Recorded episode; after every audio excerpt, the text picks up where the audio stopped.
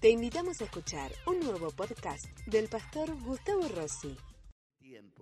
La semana anterior vimos acerca de que Jesús es esencial, es fundamental para nuestras vidas. Fuimos viendo ahí que esta palabra esencial se hizo parte de nuestro vocabulario. La pandemia eh, ponderó la incansable tarea de tantos trabajadores esenciales de la salud, de las fuerzas de seguridad y de otras profesiones que han hecho una tarea y siguen haciendo una tarea eh, titánica, increíble y a la cual estamos agradecidos y a la cual a muchos de ellos tenemos que tener una actitud muy distinta porque muchos de ellos nos salvaron la vida en los peores momentos en los cuales nosotros vivimos y atravesamos. Entonces, ¿qué tarea tan maravillosa que han eh, desarrollado y siguen desarrollando. Creo que todos sin dudar reconocemos esta tarea encomiable que han realizado y que siguen realizando. Pero al meditar en esto, eh, no pude dejar de pensar y de volver a afirmar esta declaración, Jesucristo es esencial. Jesucristo realmente es lo esencial en la vida, lo esencial para cada uno de nosotros. Al meditar en esto, qué fuerte declaración podemos hacer y qué significa que Jesús es esencial. Bueno, la semana anterior vimos que es suficiente y hoy vamos a ver que Jesucristo es fundamental. La semana próxima vamos a ver que Jesucristo es preeminente. Por eso el título de hoy es Jesús es fundamental. Y ahí vamos a ver lo que dice la palabra de Dios en el libro de Hechos, capítulo 4, verso 11 y 12. Así dice la palabra del Señor. Este Jesús es la piedra reprobada por vosotros los edificadores, la cual ha venido a ser cabeza del ángulo. Y en ningún otro hay salvación, porque no hay otro nombre bajo el cielo dado a los hombres en que podamos ser salvos. Hasta ahí la palabra del Señor. Jesús es la piedra del ángulo. La piedra angular era la que se le daba el nombre a la que se transformaba en el fundamento en la cual iba a ser edificada una vivienda. Y cuanto más grande era la construcción, más grande tenía que ser esta piedra angular. Esta piedra angular también estaba ubicado en los pórticos, como podemos ver en esta imagen, si podemos volver a, a visualizar. Y esta piedra era clave, era estratégica, y si se tocaba esta piedra, toda la estructura se venía abajo. La piedra más importante de la construcción era esta piedra, la llamada la piedra angular.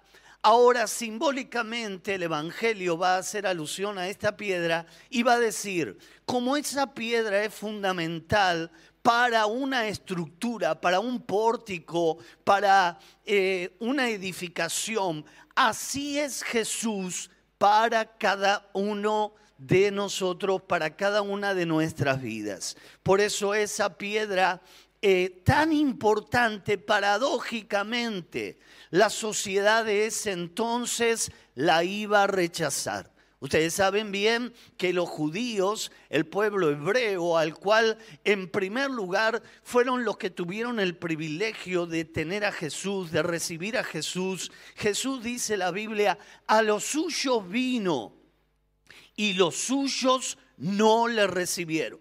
Pero a todo aquel que le recibió, la palabra de Dios dice, le dio el derecho de ser llamado hijo de Dios. El rechazo de su pueblo vino en beneficio de todos nosotros que no lo rechazamos, que lo recibimos en nuestros corazones y juntamente con Él la vida eterna, la salvación y este gran privilegio de ser llamados hijos de Dios. No solo Jesucristo ahora es el Hijo de Dios, sino que nos ha dado el derecho a todos nosotros de ser llamados hermanos y nos ha puesto en el mismo nivel ahí de todos ser llamados hijos de Dios. Volvamos por un momento a la piedra reprobada.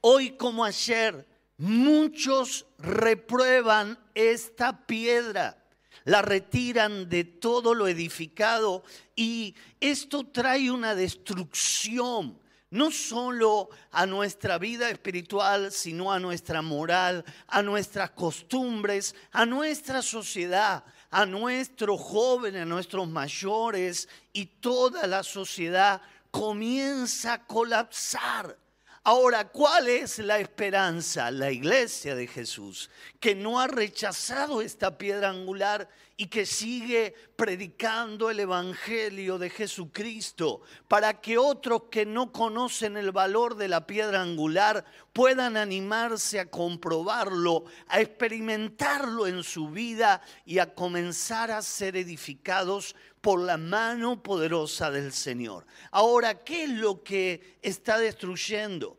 Esta eh, sociedad, ahí en primer lugar lo que vamos a decir es que los fundamentos están siendo seriamente cuestionados. Tantas frases típicas que hoy puede uno escuchar en la escuela, en la televisión, en los youtubers. Y entonces ahí, donde sin dudas estamos en tiempos proféticos, donde todo lo que estamos experimentando no nos toma por sorpresa, sino que la Biblia nos anticipó que así sería el tiempo del fin. Pero muchas personas ahí te declaran y te dicen no seas antiguo, tenés que ser más progresista, no te conviertas en un fundamentalista, tenés que abrir eh, tu mente, tu manera de pensar, tenés que ser más amplio. En otras palabras, nos están declarando, así como vos querés edificar, no se edifica. Mira lo que declara Isaías capítulo 5, verso número 20, declara la palabra de Dios, hay de los que a lo malo dicen bueno y a lo bueno dicen malo, que hacen de la luz tinieblas y de las tinieblas luz, que ponen lo amargo por dulce y lo dulce por amargo. Vivimos en un tiempo de tanta confusión donde todo entramos en una etapa de la historia de la humanidad de un profundo relativismo. Esto no es nuevo, pero el relativismo que hoy estamos observando es un relativismo ético donde ahí las personas terminan concluyendo que cada quien defina qué es bueno y qué es malo, lo que a vos te parezca. No tenés que estar em, ahí eh, dependiendo de nada establecido y pareciera ser que esa es la dirección en la cual nuestras sociedades están corriendo, en la cual nuestros jóvenes tendrán que enfrentar y en las cuales cada uno de nosotros nos estamos moviendo en el tiempo actual. La palabra depende se ha puesto tan de moda como la palabra esencial. Cuando vos querés de, eh, colocar la piedra fundamental, las personas te declaran depende. Depende de esto, depende de lo otro, depende de lo otro. Quiero decirte que la palabra de Dios no depende de nada. La palabra de Dios marca absolutos, porque nuestro Dios es absoluto en el sí y en el amén no hay términos intermedios, no hay grises. De hecho, la palabra de Dios es tan pertinente y tan terminante en esta dirección y dice, al tibio, al que es afín a los grises, lo voy a vomitar de mi boca. Entonces Jesús está buscando un pueblo que deje la tibieza espiritual, que deje la tibieza y que comience a arder en el fuego del Espíritu Santo. Porque si el pueblo de Dios comienza a arder en el fuego del Espíritu Santo, entonces esta sociedad en la cual nos encontramos en una profunda oscuridad va a ser abrazada con ese fuego y como dice la palabra de Dios, no se enciende un fuego y se esconde debajo de un almud, sino que se pone en alto para alumbrar a todos los que están en tinieblas. Hermano querido, es el tiempo de la iglesia del Señor, es el tiempo de levantar a Jesús, es el tiempo de hablar del amor de Cristo. Y hermanos queridos, esto se va a multiplicar, esto se va a prender fuego, esto es el fuego del avivamiento que Dios está trayendo sobre la Argentina. Vos y yo vamos a ver la gloria de Dios en esta nación y en esta generación generación. Paradójicamente, todo este movimiento nos quiere llevar a un pensamiento único. No solamente la idea es alterar los fundamentos, sino establecer una única manera de pensar, invalidar tus convicciones, el reclamo de minorías no representativas de la mayoría se imponen frente al Consejo General y entonces termina torciendo y la pulseada de la ideología se posiciona en esta dirección. Quieren hacernos sentirnos incómodos con nuestros propios valores no solo representa una minoría, sino que ahora el que tiene un principio y un valor se siente incómodo de vivir de esta manera y de comportarse de esta forma. Pareciera ser que vivimos en un mundo que se ha puesto pata para arriba, pero la iglesia del Señor lo va a poner pata para abajo. Cuando hablamos la palabra de Dios, la palabra de Dios definitivamente no vuelve vacía. La palabra de Dios tiene poder porque ha salido de la boca de Dios y cuando esa palabra llega al corazón correcto, esa palabra da fruto y fruto en abundancia. Quieren hacernos sentir realmente incómodos, quieren generar una sensación de sentimiento de incomodidad, definiendo nuevos valores y alterando nuestros valores de la fe. Nuestra nación argentina es una nación cristiana que ha nacido bajo esta concepción desde el comienzo, pero pareciera ser que hoy nadie quiere hablar en esta dirección, que nadie quiere hacer alusión a la persona de Dios y menos de Jesucristo. Buscan imponer miradas para establecer una única manera de pensar. En segundo lugar, Jesús es el fundamento. No te avergüences del Evangelio. El apóstol San Pablo lo declaró en medio de una sociedad. Escucha bien lo que te voy a decir. Si esto te asusta, no te imaginas lo que era vivir en Roma. La capital del imperio romano, inmoral, pervertido, asesinos. Frente a esta sociedad, ahí la iglesia de Jesús emerge con fuerza y con poder y en medio de esa sociedad el apóstol San Pablo se levanta y dice, no te avergüences del Evangelio. Y vos conocés lo que dice y cómo termina el texto, porque el Evangelio es poder de Dios para salvación. No es para confrontar, no es para pelear, es poder de Dios para salvación para que aquel que está en tinieblas, confundido, sin dirección, arruinado por el desenlace de lo que está experimentando, pueda venir de las tinieblas a la luz admirable en Cristo Jesús. El mismo apóstol San Pablo declara en este mismo libro, ¿y cómo creerán si nadie les predica? Benditos son los pies de los que anuncian las buenas noticias del Evangelio. Y más benditos son los pies de aquellos que no tienen temor y que van a seguir predicando el Evangelio, venga lo que venga y pase lo que pase, porque ellos saben que lo que están declarando es la verdad de Dios y es lo único que puede cambiar vidas, corazones, transformar historias. Es el poder del Evangelio que lo cambia todo. Amén. Mira a alguien cerquita y decirle, no te avergüences del Evangelio. Te encarezco que no te avergüences, no te retrotraigas. ¿Sobre qué fundamentos vas a edificar si no es sobre el fundamento de la palabra de Dios?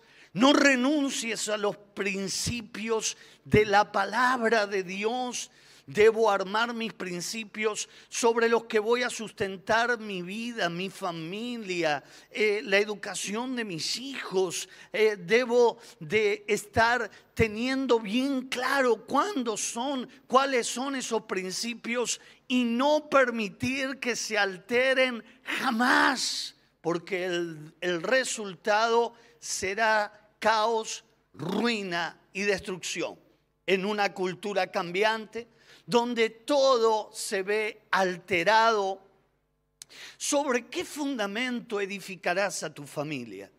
¿Sobre qué fundamento edificará tus hijos a su familia? ¿Sobre qué fundamento edificará los hijos de tus hijos a tu familia? ¿Sobre qué fundamento vas a edificar tu vida, tu manera de vivir, tu manera de comportarte, tu manera de concebir la vida? Mm, ¿Te vas a dejar extorsionar para cambiar la piedra angular? Satanás sabe que si toca la piedra angular es cuestión de segundos, todo se viene abajo.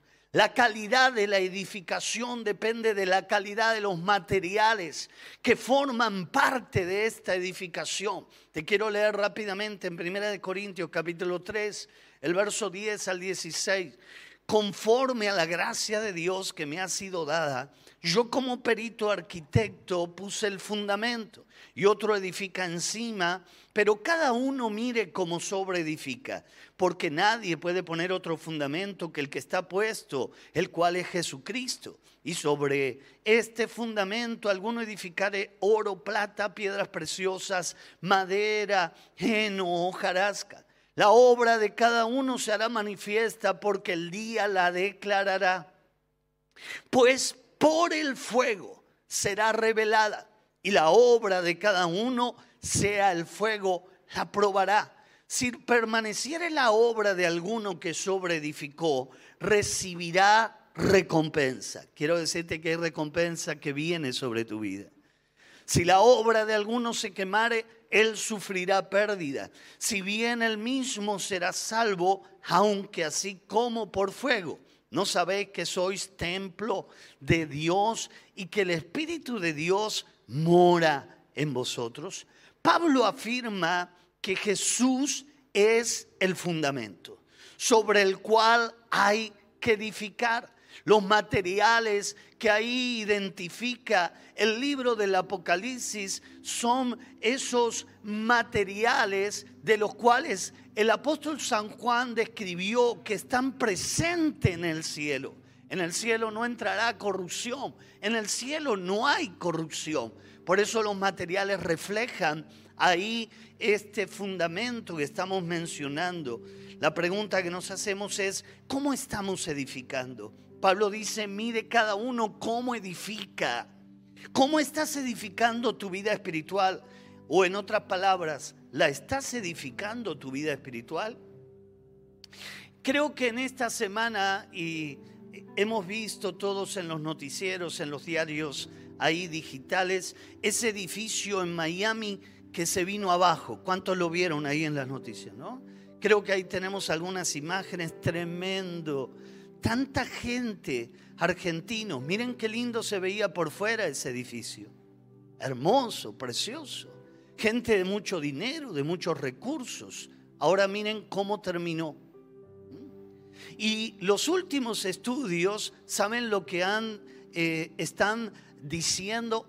Vieron que ahí había una piscina en la primera foto que nosotros vimos. Dice que esa piscina comenzó a socavar los cimientos del edificio. Y dice que hay inspectores que habían ido a ver ese edificio, y eso que no estamos en ningún país de Latinoamérica, esto es Estados Unidos, el primer mundo, ¿no? Dice que no hicieron alerta a los anuncios. Volvamos a ver estas imágenes, por favor, son, son tremendas, son fuertes. Pero esto pasa cuando no se cuidan los cimientos. Y ese edificio que está en ruinas puede ser nuestra vida, puede ser nuestra familia, pueden ser nuestros hijos. Por eso ahí dice que los inspectores en más de una oportunidad hicieron las denuncias. Ahora, llévalo a tu vida espiritual. De repente Dios te habla en un culto y vos te vas del culto y vos decís, ahora sí voy a poner la piedra angular, ahora sí me voy a poner las pilas, ahora sí me voy a arrepentir, ahora sí voy a cambiar. Y cuando llegas a tu casa, pareciera ser como dice mi abuela, te entró por acá y te salió por acá. Y no tomas decisiones. Y luego vas a la célula y tu líder te vuelve a hacer énfasis en lo mismo y de repente ahí en el devocional, en el altar, comparten la palabra y otra vez la palabra tiene otra vez que ver con lo mismo. Ahora Dios está enviando alertas para que antes que sea demasiado tarde, vos puedas revisar los cimientos y vos puedas corregir lo defectuoso y vos puedas corregir aquello que tiene que ser corregido, en este tiempo tiene que ser corregido. Y es ahí donde dentro de esta corrección Jesús juega el primer papel, el más importante, el más trascendente. Él es la piedra fundamental. Él es la piedra angular, la que otros desecharon y menospreciaron, mas ahora están lamentando por qué no hice caso. ¿Por qué no recibí a Cristo en el corazón? ¿Por qué no me arrepentí? ¿Por qué no habré tomado una decisión firme de cambiar? Mira ahora, perdí mi familia, mis hijos están en la droga, en la delincuencia, ahí mi matrimonio pende de un hilo, yo no sé qué será de mí, qué será de mi futuro, qué será de mi vida. Si hubieras colocado la piedra fundamental en tu vida, puedo asegurarte que no sería destrucción, sería siendo hermoso, como el edificio que acabamos de ver. Si hubieran atendido, si hubieran hecho algo, si no se hubieran dejado corromper, si no hubiera pesado más otros valores y hubieran dicho, no, pará, no podemos jugar, acá hay gente. Cientos de personas todavía están entre los escombros. ¿Vieron las imágenes del bombero que sacó a su propio hijo? Tremendo lo que eso debe representar. ¿Cuántos argentinos, cuántos americanos, cuántos latinoamericanos ahí en ese edificio que hoy, hoy no cuentan el cuento? Espero que vos cuentes el cuento. Espero que vos te vuelvas a Dios a tiempo. Espero que vos te arrepientas antes que sea demasiado tarde volvete a Dios. Él, de, de, repente vos viviste gran parte de tu vida menospreciando la piedra angular, no dándole cabida, no dándole lugar. Hermano, mientras haya tiempo, hay oportunidad. Mientras haya tiempo, hay una nueva chance de que cambies, de que te vuelvas a Dios de todo corazón, que saques esa piedra que se te ocurrió poner, que alguien te puso encima y que pongas a Cristo en tu vida y vas a ver si no te vas a levantar. Y vas a ver si tu familia no se va a volver a Dios. Y vas a ver si no vas a ver milagros, prodigios y maravillas. Mi Dios es fiel, mi Dios no cambia. Jesucristo es el mismo ayer, hoy, por los siglos de los siglos. Él te va a bendecir. Él va a cambiar tu lamento en baile. Él va a cambiar tu tristeza en gozo y en alegría. Es el tiempo de Dios para nuestra vida. ¿Cuántos dicen amén a eso? Ahora, este es nuestro desafío. Nuestra vida que dé testimonio que sobre Jesús se puede edificar. Todo lo que sea edificado sobre Jesús pasará las pruebas. Y esto te lo quiero decir bien fuerte, entre comillas.